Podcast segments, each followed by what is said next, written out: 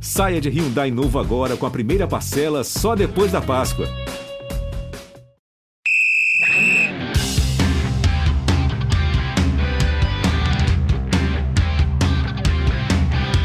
Último rodada tripla do, da temporada 2021. É, o rodada tripla de número 104, para a gente falar, claro, do que foi essa, essa primeira partida da final da Copa do Brasil, um verdadeiro atropelo do Atlético Mineiro para cima do Atlético Paranaense.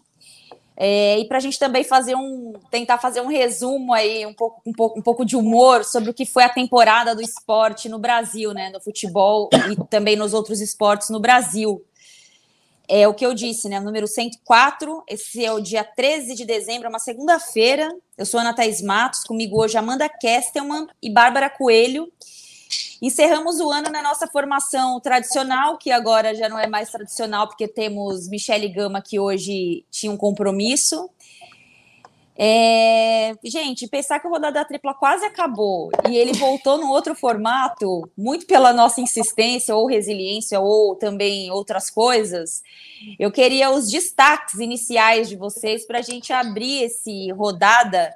Amanda e Bárbara, o último do ano, voltaremos só o ano que vem no Verão Carioca. Eu vou pegando carona no, no, que a gente quer fazer dessa última rodada, né? Uma rodada nostálgica com bom humor, né? Para lembrar o que foi essa temporada e também falar da Copa do Brasil. Eu vou pegar o destaque de hoje cedo mesmo, porque tá, tá foi, foi, algo que me chamou muita atenção, porque a gente acha que cagada, desculpa o termo, só acontece aqui embaixo, né? Nos trópicos. Cagada acontece também lá no inverno do, do hemisfério norte. Que beleza! O sorteio da Liga dos Campeões, hein? Que beleza. Fico me colocando no lugar do Real Madrid, que ia pegar o Benfica, depois vai pegar o PSG, me colocando no lugar de quem percebeu a cagada sendo feita ali, quem teve que dar o call, ó, vamos ter que refazer. Mas para lembrar também que a cagada acontece lá em cima, não só aqui embaixo. É o meu destaque de hoje. Já pensou se fosse a Comebol, gente? Como Nossa. a gente não ia fazer meme, piada, a gente é fazer a CBF, meme. alguma coisa assim? Pois não, é, ninguém ia perdoar. Ninguém ia perdoar. Ninguém ia perdoar. Iam dizer que era tudo um esquema para prejudicar o seu time. Exatamente. Exatamente. Gostei da sincronia, mas lá parece que não tem esquema, lá foi cagada mesmo. Aqui seria esquema. Então é isso que momento do futebol mundial hoje vai ser. Ô, ô Bárbara Coelho, o que você segue fazendo nessa cidade incrível? Amiga, trabalhando, olha, vou te falar, a terceira semana consecutiva que eu venho para São Paulo, sem a sua presença, eu preciso reivindicar essa essa situação, viu? Porque estar em São Paulo sem você não é estar em São Paulo. Deus Bom, sabe o que faz, eu já te disse isso.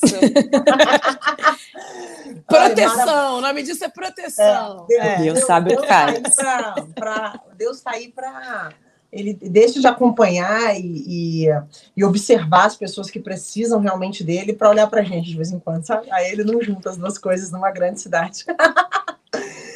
É, bom, o meu destaque vai aí para esse ano maravilhoso que a gente teve aqui, né? De conseguir manter esse rodada com vários reforços que são muito importantes para tudo que a gente acredita e com trabalhos incríveis. Então, a gente pode ter muito orgulho de tudo que a gente discutiu, de, de tanta gente que a gente pautou também. Acho que foi um ano em que a gente levantou muitas bolas interessantes, muitas discussões legais.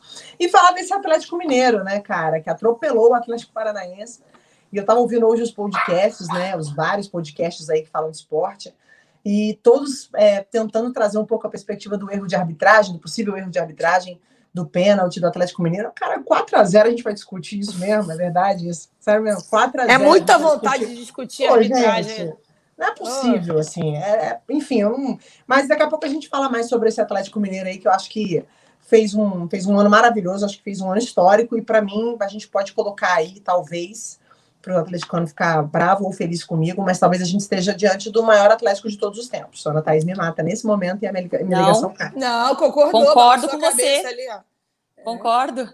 Vou com você nessa. É, e, e, vou pegar a rabeira nesse seu destaque inicial para fazer o meu destaque inicial, que foi o nosso retorno aos estádios depois de 21 meses, né? O retorno do Sim. Grupo Globo aos estádios. É, eu estou falando aqui, eu fico até arrepiada, e vocês sabem que a gente aqui, a gente é extremamente profissional e muito pouco corporativista, né? Nós temos é, muitas críticas e a gente debate essas críticas e a gente cresce profissionalmente quando faz essas críticas também. é, ao nosso trabalho. Mas eu fiquei muito feliz em estar nesse momento, né, em fazer parte desse momento. A última vez que nós estivemos no estádio como grupo foi em março né, de 2020 é, véspera, no dia 8 de março, né? Ainda véspera do que seria o lockdown que nunca existiu, mas a pandemia que se iniciava naquele momento. E 21 meses depois nós voltamos, Sport TV Globo, é, fazendo a transmissão da final da Copa do Brasil, esse atropelo, como disse a Bárbara, do Atlético Mineiro para cima do Paranaense 4 a 0 e, e eu cheguei mais, eu reforço ainda mais a tese que eu tenho e que não é minha, que o jogo do estádio ele é muito diferente do jogo, do jogo dos programas e do jogo das redes sociais. É, e eu acho que isso foi o grande ganho que nós tivemos com a transmissão de ontem, além, é claro, da estrutura, e até falando em nome do que a gente viveu ontem, o know-how que a gente tem para transmissão de futebol, algo desenvolvido pelo grupo e que foi evoluindo. É, nós tivemos também ali nossos pontos é, curiosos da viagem, do trânsito, do hotel, de estar com amigos muito generosos, assim, é, desde o pessoal da técnica, a coordenação, os nossos companheiros de vídeo, os repórteres. Então foi muito legal voltar a vivenciar isso no Mineirão lotado, 58 mil pessoas. E para a gente abrir esse primeiro papo do Rodada Tripla, o assunto 1 um de hoje, o primeiro assunto dos três ou dos vários que vamos discutir hoje, essa final da Copa do Brasil. E eu abro já falando sobre isso, como é diferente estar no estádio e acompanhar de perto o que é esse Atlético Mineiro dominante em todos os cenários, fisicamente voando, e um time que vai bater quarta-feira, Bárbara e Amanda, a marca de 75 jogos na temporada. E ele chega a essa marca de 75 jogos na temporada jogando o fino da bola, assim. Foi um time que só cresceu tem algumas reservas que eu já falei aqui no rodado em relação ao trabalho do Cuca, mas foi um time que chega, é, como a gente estava ouvindo falar lá em Belo Horizonte, de ressaca para uma final de Copa do Brasil, mas jogou de uma forma muito séria e passou o rodo. E a atuação do árbitro Bruno Arleu de Araújo, escolhido o melhor árbitro da CBF na semana passada, é, ficou muito abaixo para mim, né? Mas ele não teve interferência no jogo, não. Eu acho que a interferência mesmo foi a bola jogada pelo Atlético Mineiro. E vocês? Acho que a arbitragem, só mesmo porque eu acho que não, nem merece tanto falar de arbitragem é, pelo resultado que o, que o Galo criou em campo, pelo que fez é, para chegar praticamente com uma mão e meia nessa taça da Copa do Brasil. Acho que a arbitragem é ruim ao longo da temporada. Então, só mais um dia normal do futebol brasileiro. E eu, eu vendo o que o Atlético Mineiro está fazendo de ressaca, abre aqui um parênteses, se isso é de ressaca, gente, já me viu andando de ressaca, eu não consigo nem levantar a cabeça. É, se isso é de ressaca, imagina no, no, sem a ressaca, né? O que eles não teriam feito. É, aumenta mais, por exemplo, estava conversando com, com os amigos palmeirenses essa semana, é, que vê a forma como o Atlético está jogando e principalmente o que jogou ontem, aumenta inclusive o tamanho do que o Palmeiras fez de passar por esse Atlético, né? Um time muito forte. Eu acho que é, é chovendo molhado do, do, do, do que o Atlético campeão brasileiro que a gente falou na semana passada é. Um time com ótimas contratações certeiras, com o padrão de jogo estabelecido pelo Cuca, que funcionou. Você pode não achar o mais divertido de ver, mas tem funcionado. E olha, Ana, estava até para comentar isso contigo. Eu não costumava achar os times do Cuca divertidos de ver. O Galo está ficando, né? O Galo de Galo... 2013 era bem divertido. É, bem divertido. Era emocionante. Tardelli, Bernardo é. e Bernardi era um, era um, um, time bem, bem divertido. Ronaldinho Gaúcho. divertido. Não, ele, fazia, ele, tomava é. três gols, mas fazia quatro. Fazia é. quatro, é. é. E eu tô gostando do, da forma, apesar dele manter as ideias é, que ele sempre tem, né? Não abrir mão de algumas formas de, de vencer o jogo, que vence. Eu tô gostando da forma como tá jogando também, tô achando divertido de ver. É isso, parabéns ao Galo, gente. Não nem precisa bancar a mãe de nada nesse momento. Acho que já já foi, né? Acho que agora é, Finalmente alguma previsão minha se confirmou, porque no começo da temporada eu tive, coloquei lá nas redes sociais que para mim o Galo com todos aqueles investimentos era favorito a tudo. O time ganhou um brasileiro e está aí quase campeão da Copa do Brasil, né? Então, finalmente, eu não vou ser gongada dessa vez. Bárbara mãe, mãe de nada. E o que é muito louco dessa final de Copa do Brasil, porque a competição mata-mata, ela tem um, um, componente interessante que, que geralmente é, é nivelar um pouco os times, né? Porque é mata-mata. Então, assim, você pode ter um time inferior e tentar equilibrar em dois jogos. Mas o Atlético Paranaense não chegou nem perto disso. Eu acho nem que isso perto. foi mais. Parece que é. o Atlético Paranaense entrou em campo para jogar um jogo comum, um jogo de meio de tabela de campeonato. Foi muito assustador. E assim, eu até falava ontem, aquela brincadeira lá de 10 perguntas no Instagram, que eu até falei, falei para mim a chance do Atlético Mineiro perder o jogo é algum desgaste físico. É esse time ir para o final assim, sem perna, sem uhum. coração. Tipo, gente, deu, a gente não aguenta mais e segurar um pouco a onda. E foi o que não aconteceu.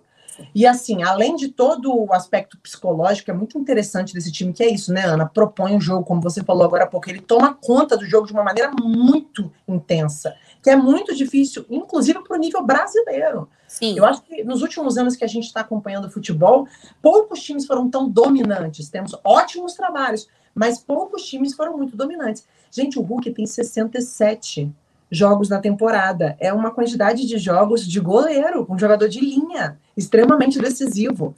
Então, assim, é um trabalho muito bem feito desse Atlético Mineiro que formou esse time para ser campeão. Isso que eu acho muito interessante. No início da temporada, quando a gente discutiu o elenco do Galo, o que, a gente falava? Olha, esse time tem que melhorar. Eu lembro muito no Campeonato Mineiro como a gente batia, que era um time muito bom, que tinha um elenco que propiciava, né, que permitia um trabalho muito interessante para o ano, mas que, a, que, ainda engatinhava, que ainda tinha muitas dificuldades. E esse Atlético Mineiro ele foi encontrando soluções ao longo da temporada e chegou no fim da temporada imbatível. Sim. Um time dificílimo de perder em casa. O time que perdeu, o time que venceu o Atlético Mineiro do Mineirão foi o Fortaleza, né? Assim, no Campeonato Brasileiro. Um time extremamente vencedor e ele foi formado para ser esse time. Então, acho que assim, o Atlético não tem, não tem o que falar. Obviamente que é, não existe perfeição em lugar nenhum, muito menos no futebol. Mas eu acho que assim, o que o Atlético Mineiro fez esse ano, não vou entrar na polêmica de comparar com o que o Flamengo fez em 2019, porque não precisamos disso para valorizar os dois trabalhos, mas está muito próximo do que eu acredito em excelência no futebol, principalmente para a realidade do futebol brasileiro. E isso Sim. fica muito claro numa decisão de Copa do Brasil, muito claro. Tem muitos elementos é, que eu percebi no jogo de ontem, né? É, claro que assim uma atuação muito irreconhecível do Atlético Paranaense, mas conversando com torcedores hoje, né, de manhã, muitos falaram assim, gente, essa é a atuação do Atlético Paranaense. É, a diferença é que ele pegou o melhor time do Brasil. Só que esse mesmo paranaense meteu 3 a 0 no Flamengo, no Maracanã, né? O que uhum. diz muito claro sobre o Flamengo, mas a gente também não pode tirar o mérito desse time que tinha, teve condições e montou né, uma forma de jogar, de atuar para chegar nessa final de Copa do Brasil. Ao mesmo tempo que foi um time que oscilou muito no brasileiro, brigou contra o rebaixamento. É, eu acho que, é, falando rapidamente sobre o derrotado, o trabalho do Alberto Valentim está muito em xeque para mim mais uma vez. Concordo. Eu acho que o time entrou ontem num ritmo muito abaixo. É, emocionalmente dominados pelo Atlético desde o primeiro minuto de jogo. Não sei se foi o fator torcida, não sei se foi eles entenderem que eles tinham um time muito inferior. É, bastidores dão conta de conversas do Thiago Heleno com o Alberto Valentim, tentando acertar o time de uma forma melhor, assim. O Valentim queria a, a, atacar mais o, o Atlético, o Thiago Helena achava melhor marcar um pouco mais. Enfim, no final das contas, a estratégia não deu certo. E eu acho que a melhor das estratégias do Atlético Paranaense para enfrentar o Galo ontem não teria funcionado. Agora, abrir um 4 a 0 jogando em casa. É isso. É, e é, é. é, muito surreal. E a história da, da Copa do Brasil, Babi, é, eu estava estudando ontem, é, desde 1989, o time que decidia em casa a Copa do Brasil, é, ele teve mais dificuldade de conquistar a Copa do Brasil do que o time que faz o primeiro jogo em casa. Olha que curioso. Que é. lembra, o próprio, caindo, Atlético né? Parana... o, o próprio Atlético Paranaense conquista contra o Internacional fora de casa. A gente pode lembrar alguns. O Corinthians ganha 2009 contra o Internacional também no Beira Rio. Vasco e Curitiba em 2011. Vasco e Curitiba. Então a história da Copa do Brasil, é, ela coloca o, prim, o jogo que o do o cara que decide que faz o primeiro jogo em casa como grande o, o, vencedor, né? A maioria dos vencedores. Então acho que o Atlético usou muito bem o fator casa ontem, né? E, e, e com esse time tão imponente. É, o que, que, vocês acham rapidamente sobre a postura do, do Atlético Paranaense do Furacão no jogo de ontem? Atordoado, né? Em Babi, achei meio um, um atordoado. É, não, não talvez por saber o que poderia vir, né? Não, não conseguiu se impor para impedir e ficou atordoado.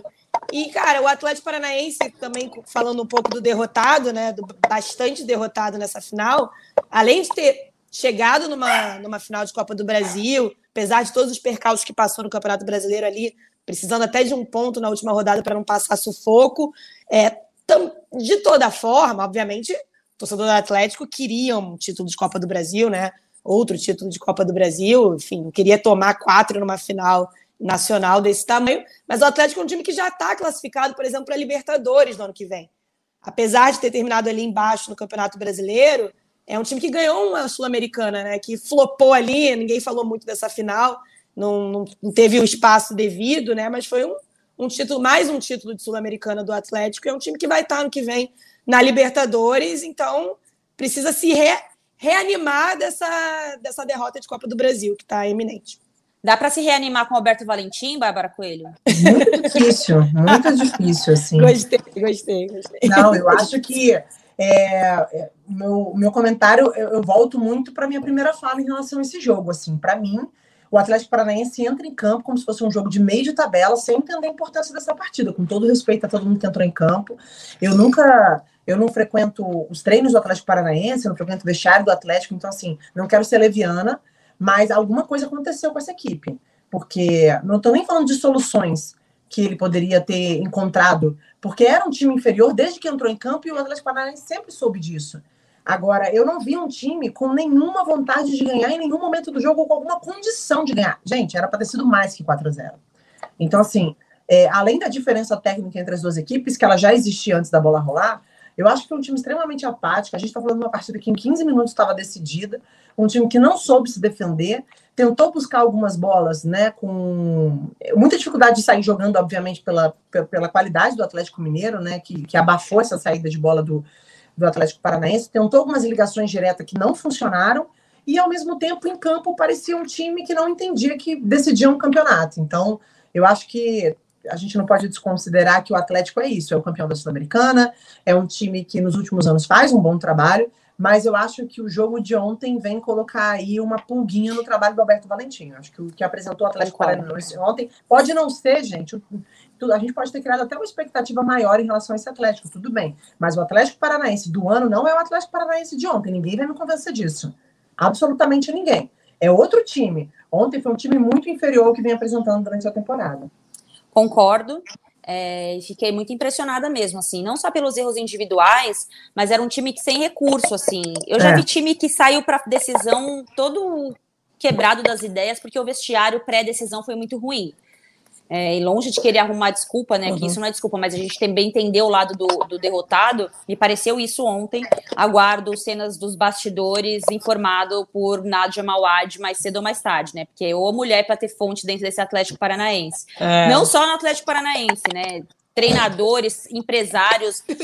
Bom, para a gente falar do vitorioso, né? Eu fiquei olhando ontem que se o Atlético Mineiro fosse um, uma, uma, pizza, para a gente separar em pizzas tantas potências que tem dentro desse time, é claro que eu fiquei muito impressionada pelo Hulk, né? É, no nosso futebol brasileiro, que é um futebol lento, fisicamente abaixo, ele sobra, assim, ele sobra, sobra, sobra. Ele sobra tanto aos nossos olhos que é impossível as pessoas não associarem ele com a seleção brasileira. Só que aí eu vou fazer uma provocação que nós já falamos sobre isso aqui em, algumas, em alguns outros episódios do Rodada. É... Nossa, tem uma cigarra na, na, minha sala agora. Verão, chegou é, o verão. É, é, é. Eu, eu fiquei muito impressionada porque muitas pessoas falam dele na seleção brasileira, seleção brasileira. Só que o Hulk, quando estava no auge jogando na Europa, né, nos times dele na Europa, a gente questionava muito ele na seleção brasileira. E agora já se fala na possibilidade dele ser convocado.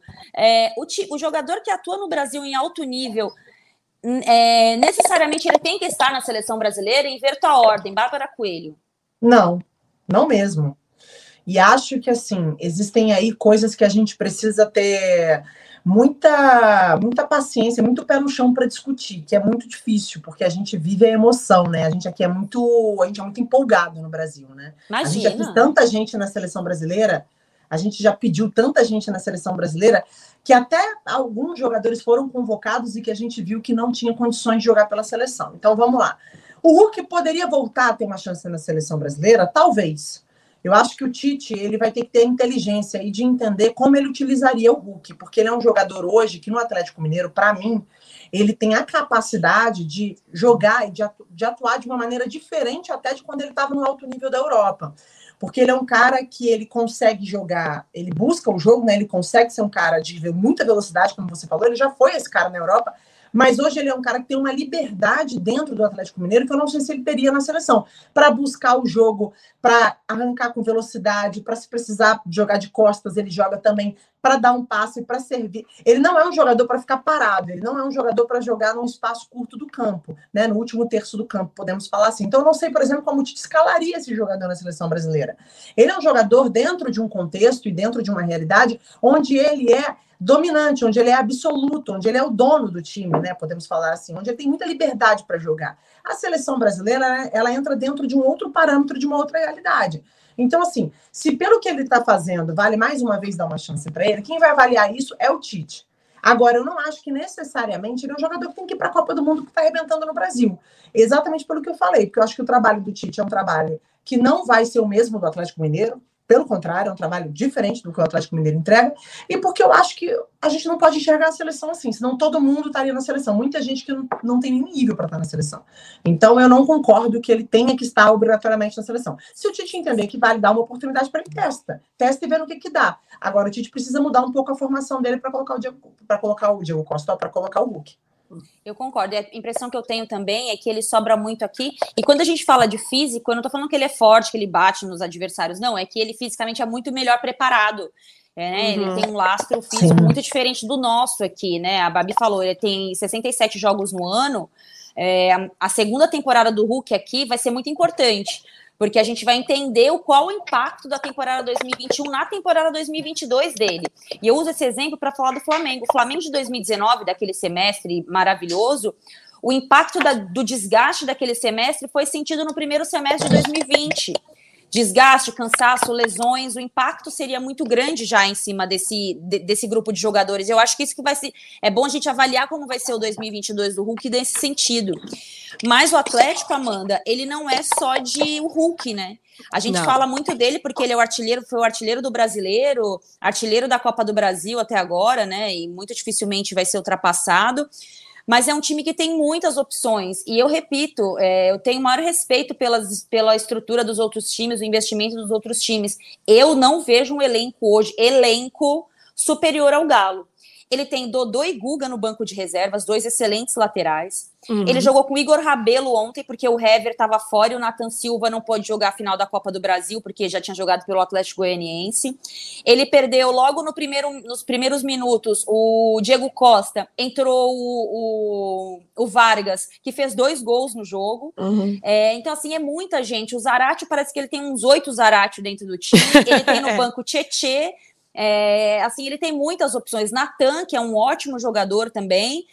É, é, um time de muitas equivalências. E com Isso treinador você falou que... no começo do ano. Começo é. do ano, eu vou lembrar também, vou dar uma moralzinha. E, assim, e não é lembrar. é, porque eu, quando eu tô falando é. isso, não é, eu não tô enaltecendo o Galo para desmerecer o Palmeiras ou o Flamengo, porque eu considero o elenco do Flamengo também um elenco muito bom. Mas esse elenco, ele tem um titular, um reserva para cada titular e todos muito no mesmo nível. É, além de Hulk e desse elenco, o que, que você enxerga nesse Atlético Mineiro, Amanda, de individualidades? Ai, os, os, laterais, né? Eu acho que a, a, gente fala muito pouco de lateral. A gente fala. E, e, é normal, isso não é uma crítica. É normal. A gente vai falar de quem tá ali fazendo a jogada mais genial pelo meio, a infiltração, quebrando a linha, o cara que recebe, dá um chute por cobertura e tal. Mas eu acho que os laterais do Galo é, precisam ser exaltados. O trabalho e não só, como você bem disse, não só os, os, titulares, os reservas também, porque, como você bem disse, em termos de formação de elenco, eu acho, por exemplo, do 1 ao 11 do Flamengo titular completo sem ninguém lesionado, talvez melhor. Mas quantas vezes esse time jogou esse ano? Sabe quantas? Uma. É. Final da Libertadores foi uma. Então é, é a formação de elenco é uma aula que o, que o, que o Atlético Mineiro deu para os outros clubes, porque Eu, uma aula e um cheque alto também. É, é, não adianta ter aula se não tiver essa bolsa de estudos caríssima em Harvard, né? Porque, é. enfim, é, é, muito caro montar um elenco desse tamanho. É, como a gente disse na semana passada aqui com a, com a presença da Laura Rezende, muito o Galo soube se montar um elenco, porque também tinha por trás uma estrutura financeira diferente, né? Que tem quem gosta e não, mas está aí dando resultado, dando título. Espero para o Atlético Mineiro que seja uma, um investimento a longo prazo, que não seja um investimento só por título. O tempo vai dizer como vai ser. Mas eu acho que nenhum time na temporada, principalmente esses times que jogaram duas, três competições até agora, até o fim do, do ano, conseguiu jogar com seus 11 com frequência.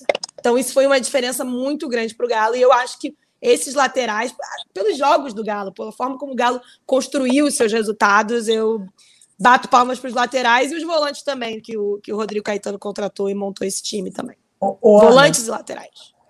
Eu nunca vi, eu nunca vi o Atlético baixar a guarda em jogo nenhum. Eu, vi, vi, vários.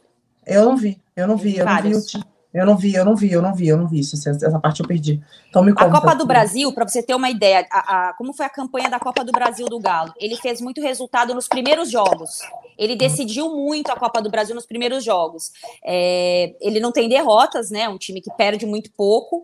É, mas, por exemplo, contra o Fortaleza, ele mete 4 a 0 no primeiro jogo. Ele estava focado na reta final do brasileiro. O segundo jogo ele administra muito. E eu acho que aí, para mim, pelo menos, é, é, o meu, é o diferencial desse time. É um time que sabe administrar.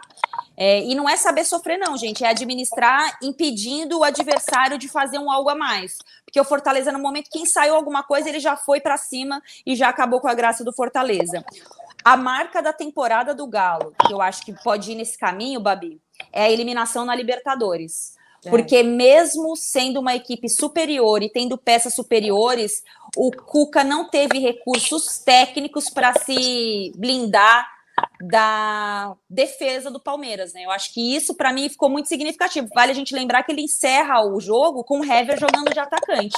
E aí eu acho que vai muito na culpa do treinador, não culpa, né, gente? Essa hora ninguém tem que falar na de conta, culpa de nada. Na conta, na conta, conta perdão, do treinador, porque eu acho que faltou recursos ao Cuca para não ter que administrar e, e furar o que foi o, o o bloqueio ali do Palmeiras, a estratégia do, do Palmeiras. E mesmo assim, acha, cai, cai, com dois empates, né, gente? Chatão Sim. É. Isso. É, é, cai é com dois assim, empates. Eu entendi, eu entendi o que você quis dizer. É, concordo, assim, acho que é, talvez eu, eu, eu, queira, eu queira falar um pouco de um Atlético que conseguiu, ao, ao longo de sua temporada, ser mais dominante do que o normal para mim. Concordo. Assim. E vale lembrar também que ele perde para o campeão da Libertadores, né?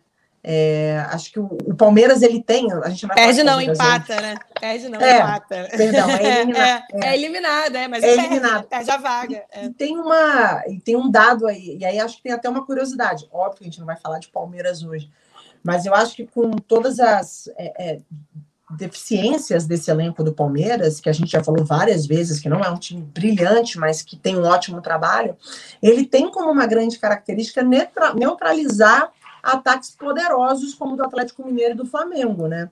E não é só um time que se defende bem, porque se defender bem parece que é só colocar todo mundo lá atrás, fazer uma, uma linha de 5, 6 e acabou o jogo. Não, mas eu acho que é um time que tem a capacidade de enxergar no adversário os seus principais, suas principais potências, suas principais características e anular as características do adversário. O, o Palmeiras fez uma campanha este ano assim, né? É, jogando por uma bola, com um pouco mais de dificuldade, de repente, de construção, mas matando o jogo nas poucas oportunidades que, que consegue criar e consegue anular grandes times como o Atlético Mineiro, por exemplo. Mas eu entendo o que você quer dizer, concordo. Eu acho que o Atlético ele foi esse ano, além de potencialmente é, muito talentoso, né, com muito mérito, acho que é um time que soube ser muito inteligente também. Pelo calendário que foi como foi o nosso, e vai ser pior ainda no que vem com a Copa do Mundo, eu acho que nada melhor do que você ter inteligência para trabalhar, né? Eu acho que o Atlético foi construindo e foi encontrando as suas soluções ao longo da temporada. É, né? Vale lembrar que o ano que vem temos Copa do Mundo, estaduais, data FIFA e o futebol brasileiro rolando ao mesmo tempo. É, para a gente encerrar o papo de, de Galo, é, para vocês, qual que é o ponto da evolução do Galo para o ano que vem? O que, que vocês acham que pode acontecer de mais para esse time? Não só em questões de título, mas o que pode evoluir taticamente essa equipe nas mãos do Cuca? Manda. Olha, pergunta difícil da rodada, hein? Essa é difícil, porque pelo que ele apresentou nessa reta final, nesse último mês de Brasileirão e Copa do Brasil, eu acho que o, eu, eu vou mudar um pouquinho o que você me perguntou. Acho que o grande desafio do Cuca não é mais evoluir, porque ele tem a forma dele botar esse Atlético para jogar, essa forma está funcionando, essa forma vai trazer dois títulos de expressão na temporada, como uma brasileira e uma Copa do Brasil. Eu acho que o grande desafio do Cuca é manter. E a gente já falou tantas vezes aqui que manter é tão difícil no futebol brasileiro. E eu gostei muito do que você falou, porque você falou que era 75 jogos, né? Sim. Eles vão fazer agora. É muita coisa, né? É, como é que esse Atlético Mineiro vai se planejar para o começo da temporada do ano que vem? Vai fazer aquela tática de sempre, de sempre recente, né? De não jogar, preparar o time já para a fase de grupos da Libertadores, não botar esses times para esse time para jogar o começo do Campeonato Mineiro. Eu acho que a preparação vai dizer o que o time do Cuca vai poder fazer na temporada de 2022 e lembrando que tem negócio de Supercopa, né? Aí fica uma coisa meio Homem-Aranha olhando no espelho, aquele meme, porque o campeão da Copa do Brasil joga com o campeão brasileiro. E aí? Joga com o Flamengo agora, Vai né? ser o vice-campeão, segundo é. o regulamento, né? Isso já aconteceu na Europa, a gente está copiando da Europa, mas é ver até onde ele vai poder preparar esse time para o que realmente importa no que vem, que é começar bem a fase de grupos da Libertadores, que eu tenho certeza que o Cuca ficou com esse gostinho nessa temporada. Cuca e o Atlético Mineiro. Isso se ele não tiver um problema pessoal, né, e abandonar o Atlético para o próximo. Não falou ano. nada ainda, né? Não falou nada ainda sobre, mas é sempre uma, uma possibilidade dado histórico. Ô Coelho, você concorda com a Amanda? Você acha que o desafio é a manutenção ou você vê pontos para a evolução desse time?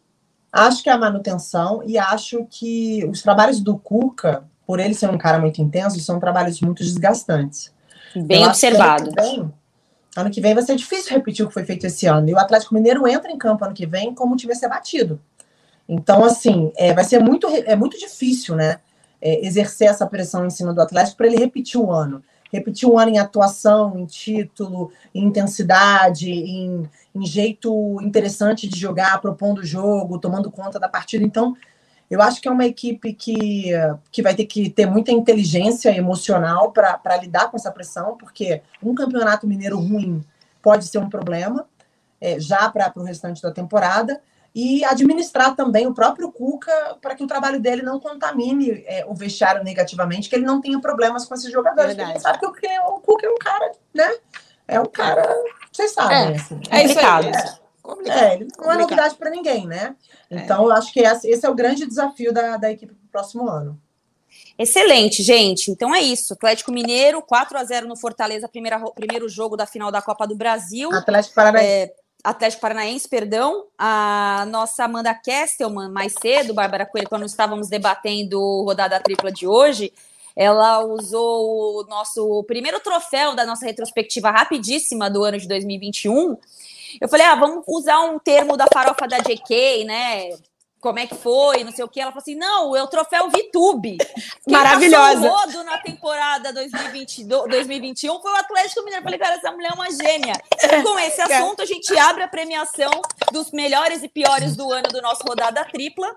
É, e a gente abre o nosso troféu Melhores e Piores do Ano é, para a gente falar sobre a temporada 2021 do, do esporte brasileiro, né? Não só do futebol, um ano que tivemos Jogos Olímpicos, é, tivemos Galo campeão brasileiro depois de 50 anos, tivemos Grêmio rebaixado, e eu começo esse primeiro prêmio do, da temporada 2021, o troféu Farofa da JK. Bárbara Coelho e Amanda Kestelman. Qual, foi? Que maravilhosa nossa, nossa arte. JK, me convida, JK, por favor, nunca te pedi nada. Eu ajudo. a gente é muito boa para isso. Tem uma farofa na casa da Bárbara Coelho, às vezes, gente. É. Eu virar. Farofa é, da Babi. Esse troféu poderia é, naturalmente se chamar troféu Bárbara Coelho. Mas ele pode ser positivo ou negativo. Eu começo com você, Amanda Kesselman. Para você, qual foi a bagunça esportiva do ano? Pontos que vale, a gente, que vale a gente falar hoje aqui no nosso último rodada do ano? Como a gente já antecipou o assunto Atlético Mineiro, né, que é o troféu Vitube, chegou causando. Vitube, por que, que você não foi solteira pro Big Brother, minha amiga? Teria sido outro patamar a sua participação, mas Vitube, espera um dia que a gente saia junta. Já marquei ela no Twitter, vai que ela me responde. Mas já que a gente está falando de bagunça, o meu troféu farofa da GK, da bagunça esportiva do ano, É a CBF organizando o seu calendário, é uma farofa. É, começa ali o estadual, depois vem a data FIFA, aí vem a Libertadores, aí começa o Brasileirão cheio de data FIFA, data FIFA. E aí vão descobrir no meio do negócio que tem, pô, Copa do Mundo, e a gente não se planejou para esse negócio de Copa do Mundo. Então, a CBF, para mim, foi a grande bagunça fazendo seu calendário do, do esporte brasileiro em 2021. Farofa da CBF, organizando seu calendário, não conseguindo agradar ninguém. Isonomia zero. Ô, Bárbara Coelho, esse troféu poderia chamar Troféu Barra Mares 2021, mas eu vou deixar ele para um outro momento, uma outra resenha. Ah, Qual a farofa da JK para você, ô Bárbara Coelho? Ah, mas o troféu Barra Mares tinha que ser uma farofa mais interessante que o oh. oh. É farofa com bacon, essa daí, é outro patamar. É. Ai, muito CBF, né? Muito CBF, mas só para não deixar, pode, é, eu vou, vou destacar uma, um personagem, né? É, também que eu acho que pode, pode se incluir em bagunça, em putz, assim, é, que, que até agora eu queria muito até ouvi-lo para tentar entender um pouco o lado dele, que é o Douglas Costa, né? Nossa. É... Cara, assim, é, eu, pô, eu tenho uma, pô, uma paciência. Vocês estão, todas nós, uma, resili uma resiliência do caramba, para não falar um palavrão, com erros e tal. Quando veio a história do casamento, eu dei uma respirada, falei, pô, vamos ouvir o cara e tal. Aí depois do último jogo, que ele mete um gol e tá dando tchauzinho, falei, é... não tem condição, né? A gente que é insignificante pra caramba pro calendário do futebol brasileiro. A gente jamais marcaria o nosso casamento. Na verdade, não deixariam. Eu não, eu não deixar meu. Enfim, gente, não, vocês não. marcarem. Ninguém deixa. Não, certo jamais deixariam, inclusive. É, né? de é. maneira. Enfim. Então, só pra gente dar mais um destaque aí, é um personagem que acabou bem mal, mano. Farofa da GQ é o casamento do Douglas Coelho. Okay. Gente, é, é, muito bom isso, é, porque dá para você avaliar de várias formas, né? Eu queria muito usar o troféu Vitube, que é o troféu Passo Rodo, mas a Amanda já se apoderou desse termo que eu achei incrível para falar do Atlético Mineiro. Eu não posso deixar de falar da organização da Copa América no Brasil, né, cara? Eu acho que essa, para mim, é insuperável, insuperável a forma como foi. É, a pressão para que acontecesse aqui, né, os, no meio do auge da pandemia, é, as críticas em cima da seleção, os jogadores da seleção não tinham ideia de como se manifestar em relação àquilo. É, foi meio que uma coisa goela abaixo, e nós não estamos falando isso porque não tínhamos o direito da Copa América, porque realmente foi uma zona mesmo, né, gente? Então é isso que a gente tem que. Foi horrível, né? A farofa da JK foi até legal perto do que foi a. a foi até legal, não, foi muito legal. Eu comparando com a Copa América, é. de tá me doendo, porque a farofa da JK foi muito muito fera, foi maravilhosa. É. Para piorar, perdeu no Maracanã para Argentina, né? Então, oh, desgraça. Porra. Toda desgraça pouco é bobagem, diria A gente estava tão feliz com o título de 2019, né, Bárbara? Oh, pra que esse negócio? Pô. De boa atropelando os caras em 2019, tava tudo bem. Ok. Amanda Kessel, nosso segundo hum. troféu de hoje, TikTok é aquela personalidade que ela é forte no engajamento, ela está nas mídias sociais, mas ela também representa dentro de campo. Para quem fica o seu troféu TikTok, Amanda Kestelman? Coração, Douglas do vôlei, meu querido, pulando em cima da cama de papelão, causando nas Olimpíadas. Não veio a medalha de ouro, né? Foi a seleção masculina de vôlei ficou com bronze, mas Douglas, você ganhou o nosso coração, você ganhou o Brasil, você é carisma puro. Joga muito, carisma puro para mim, ele representou ali a essência do, da alegria do atleta brasileiro. Tanta coisa legal acontecendo na Olimpíada, né? Vou jogar até porque é para Babi. Mas eu acho que a, o troféu TikTok, carisma e engajamento, vai para o nosso querido Douglas. E quem discorda é clubista. Concordo. Mas só para dar um voto para a gente movimentar nossa discussão, não ficar só claro. concordo, concordo, porque eu já, a, gente já, a, gente já, a gente já se concorda muito. É, boa. É. Tá, eu vou vai ficar igual Seleção né? Sport TV, todo mundo concordando com o outro. É. Aqui não é assim, não. A Raíssa é uma fadinha, né? Chora, Miguel. É, fadinha e Rebeca, né? Também carinho é. puro. É, as duas. É, a Raíssa, porque eu acho que ela ela trouxe, ela levou para o pódio dos Jogos Olímpicos lifestyle do skate, assim, ela levou para as pistas de Tóquio, da competição esportiva mais importante do mundo, o estilo da modalidade esportiva dela. Acho que é por isso que todo mundo se apaixonou pelo skate, muito pelo que os nossos atletas fizeram, não só como performance, porque de, de skate a gente não entende nada, essa é a verdade. É verdade. Eu acho que muito é pelo como eles se comportaram. Tem tudo a ver com a nossa vibe, né? Alegria e dancinha, tem tudo a ver com o que a gente gosta. Então vai lá, Raíssa Leal, para mim. Bom voto, eu vou para Hamilton, Lewis Hamilton. Ai, porque, querido. Não, é, e assim, né, a forma como foi o fim da temporada da Fórmula 1, ele é um cara extremamente talentoso, a gente já falou inúmeras vezes sobre o que é o Hamilton aqui guiando como atleta de Fórmula 1, né, um piloto de Fórmula 1, mas ele também representa muito fora das, da, das, das pistas, é um cara extremamente de engajamentos que a gente já falou aqui várias vezes, e eu vi várias pessoas muito é, malvadas, assim, felizes, porque ele estava perdendo o título, porque ele era um cara de pautas e de um pensamento mais humanista. Então, meu troféu carisma e que representa o troféu TikTok vai para Lewis Hamilton, que que temporada, né? Que, que homem perfeito, né? Perfeito não, porque ele tem umas escorregadas aí, e nenhum homem é perfeito. Então, que, que, ano, né? É. Ai, que homem. Que homem. É. É, Bom, para a gente seguir, eu, eu, vou, vai ser, eu vou ser até repetitiva aqui, mas tem o troféu Copa América, gente. O que a gente não aguenta mais é, no esporte brasileiro e mundial. E quem escuta o rodada desde o início sabe que nós tínhamos um pequeno bode da Copa América acontecer todo ano, né? Até igualar com a, a Euro. E não é pelo que aconteceu no Brasil, é porque a gente sempre falou que acontecia muita Copa América, o Brasil estava toda hora envolvido em Copa América. Para vocês, Bárbara Coelho, que não aguentamos mais o esporte brasileiro e mundial. Para quem merece o seu troféu Copa América? Cara, o meu troféu Copa América vai para as pessoas chatas que relativizam as conquistas das pessoas o tempo todo. Do tipo assim, ah, o Atlético Mineiro foi campeão porque tem dinheiro. Ah, o Luiz Hamilton é campeão porque tem o melhor carro. Ah, ah gente chata. Meu, meu troféu vai para essas pessoas, cara. É, sejam menos levianas com as pessoas de sucesso, sejam menos invejosas. As pessoas trabalham muito para chegar onde elas chegam, cada uma com seus méritos, com as suas dificuldades. Mas eu acho que quando você relativiza ou diminui a conquista de alguém, diz muito sobre você. E eu acho que as pessoas estão muito, muito frustradas e descontam esse ódio, essa raiva em cima das pessoas. E você não consegue discutir nada mais. É impressionante. Eu brigo toda vez que eu vou no Twitter. Eu vou pouco no Twitter, mas toda vez que eu vou, eu brigo. Ah. Eu não consigo falar de nada que relativizam o que eu tô falando, relativizam o meu comentário, relativizam o trabalho das pessoas. Gente, as pessoas têm mérito para chegar onde elas chegaram. Então, para as pessoas chatas do mundo, vai meu troféu Copa América. Boa, manda Kestelman. Meu troféu Copa Pera América. Só uma coisa, Bárbara ah. Coelho, uma frase para você nunca mais esquecer. Hum. Gente chata é igual a gente legal, só que chata. É isso, Perfeito. tá aí todos Perfeito os lugares. Sempre. Perfeito.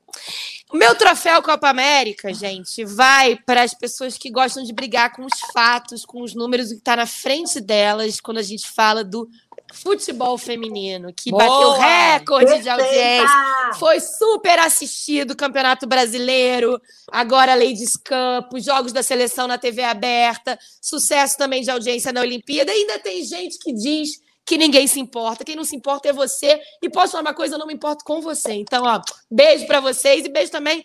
Troféu como América para homem que usa o futebol feminino para fingir que é um cara legal. Essa aqui vai para o ex-presidente da CBF, acusado de assédio, que tentou usar a seleção feminina como bandeira para ele de algo que ele não é, que ele não acredita. O futebol feminino também não precisa desse tipo de apoio. Precisa de apoio, mas gente que realmente acredite dentro e fora da televisão. É isso, gente. Perfeito. Beijo para vocês, haters. Maravilhosa. Temos mais dois prêmios aqui antes da gente passar o nosso horário do Rodada Tripla para o próximo programa que vem aí, Central do Mercado. É, nosso troféu Nazaré Confusa. A gente não entendeu nada. É, adorei ah, isso. só adorei. uma coisa. Antes do, do, do, do, Nazaré, do Nazaré Confuso, preciso falar o meu troféu Copa América. O meu troféu pois Copa é. América vai para os homens passando pano para situações como a do Jô, né? Que a gente viu hoje. O Jô, às vésperas de renovar votos com a, com a mulher, com a esposa, né? A Cláudia saiu, sumiu, e aí depois vai lá, faz testão, e os caras, ah, eu não posso julgar o que o João fez. Pode sim, é seu papel julgar. Porque se uma mulher vai lá e faz uma cagada na, e fica público, a gente é muito cobrada para ir lá e atacar a mulher é, também. Então, vocês façam é. favor de sair da zoninha de conforto de vocês, de vocês que traem a mulher principalmente, e saia aí dessa zoninha de conforto. Ai, não posso julgar o jogo. Ou, ai, não posso falar da vida pessoal. Gente, me poupe, né? Fala me poupe. sério. Fiquei, fiquei bicuda com isso. Agora vamos para o nosso troféu Nazaré Confusa. O que não estamos entendendo nada nessa temporada, gente. Eu tô a Nazaré confusa olhando a situação do Grêmio. Eu olho o Grêmio rebaixado e não consigo entender nada. O Grêmio São Paulo. O Grêmio, porque foi campeão gaúcho, em tese era para ser um time para brigar lá na parte de cima do brasileiro e caiu. O São Paulo, porque foi campeão paulista, ele ganhou reforços em relação ao ano passado, ele brigou contra o rebaixamento, ele trocou de técnico. E a demissão do Fernando Diniz, no final das contas, não melhorou em absolutamente nada a vida do São Paulo. Bárbara Coelho, para quem vai ser o troféu, seu troféu Nazaré Confusa? Ah, eu vou dar para o Grêmio também, não vou conseguir fugir disso, não, porque eu já tentei. Inclusive, a gente fez um, uma reportagem para o Esporte Espetacular esse domingo e a gente continua sem entender muita coisa. Né? Obviamente é um problema de gestão, né? Mas assim, foi um time que tem solidez financeira, gastou 45 milhões em contratação e para mim só tem uma resposta, assim, é um time que ficou naquele papinho, assim, é, ah, não vou cair, vai dar certo, uma hora a gente vira. Ai, não tem isso, time para uma... cair. A gente é, sempre falava isso aqui, né? É, a gente sempre é, falava isso aqui no Tem rodada, time né? para cair. Ah, olhava é. pro Grêmio, não, cair, não. Quem deve cair em 2021? Não, Grêmio, não, não, Grêmio não. Não, não é possível. Eu acho que é por isso que a gente está tão surpreendido também. Então vai pro Grêmio. Manda Kesselman. Para fechar, meu Nazaré Confusa vai para os treinadores do futebol brasileiro. É, que além de tudo que a gente já discutiu, né? Vivemos um problema aí de, de ideias. Poxa, brigaram tanto para ter a regra lá que só pode trocar de clube uma, duas vezes, aí virou tudo como um acordo. Eu fiquei muito Nazaré confusa quando eu comecei a ver os treinadores saindo dos clubes. Ah, o Crespo saiu de comum acordo. Ah, o Mancini não comum acordo. Caramba, né, gente? Então, é isso, mais uma regra do futebol brasileiro que ninguém entende coisíssima nenhuma. E esse é o meu troféu, como um acordo. Nazaré o último troféu do nosso rodada tripla de hoje. E eu me apoderei dessa palavra que as pessoas usam para nos atacar. Para falar de uma coisa positiva, que são os super campeões do ano. Isso pode ser no futebol, fora dele. Bárbara Coelho, o troféu lacre do ano. Quem lacrou para você, assim, ó? Ai, o Hulk, gente. O Hulk Ai, lacrou para mim. Ai, o Hulk lacrou muito. O Hulk, você lacra muito. Ele lacra. Tu lacras, ele lacra. Ele lacra. Ele hoje lacra. tu vai participar do programa e vai falar assim, eu lacrei. Duvido que você vai fazer isso. cara, tirou muita onda, é um cara forte, é um cara tecnicamente, assim, extremamente inteligente. Ele enxerga o jogo de uma maneira muito diferenciada. É uma de Copa do Mundo, né? É, por mais que não tenha vingado na seleção, ele, ele, experimentou territórios que também dão a ele muita bagagem para fazer o que ele fez esse ano. E fui fanzaça do que ele fez na temporada e lacre vai para ele. Manda Kestelman. Para mim, o lacre, vou até fazer o povo, se chama Rebeca Andrade, aquela mulher maravilhosa, filha de mãe solteira, com uma história de vida incrível. Saiu de casa aos 13 anos, chegou numa Olimpíada e se tornou a primeira mulher campeã olímpica brasileira da ginástica, ganhou outra medalha na prova mais difícil, na prova mais completa, que é o individual geral, emocionou todo mundo, fez muita gente grande, muita gente pequena chorar. Uma inspiração, lacrou. Para mim, ela é, é, A gente teve muita coisa legal, né? Num, num momento que a gente vive um país muito machucado, muito dividido, muito em conflito. Ah, os nossos campeões e medalhistas olímpicos foram, parece que foram escolhidos a dedo, né? Para tentar harmonizar um pouco a gente. O sorriso da Rebeca, a, a criança que é a fadinha, a pô, ingenuidade do Isaquias, pô, a força da Ana Marcela, o carisma do Ítalo. Tem tanta coisa legal na Olimpíada, mas eu vou dar o lacre para a Rebeca cravando o seu salto ao som de baile de favela. Se isso não é lacrar, não sei de mais nada.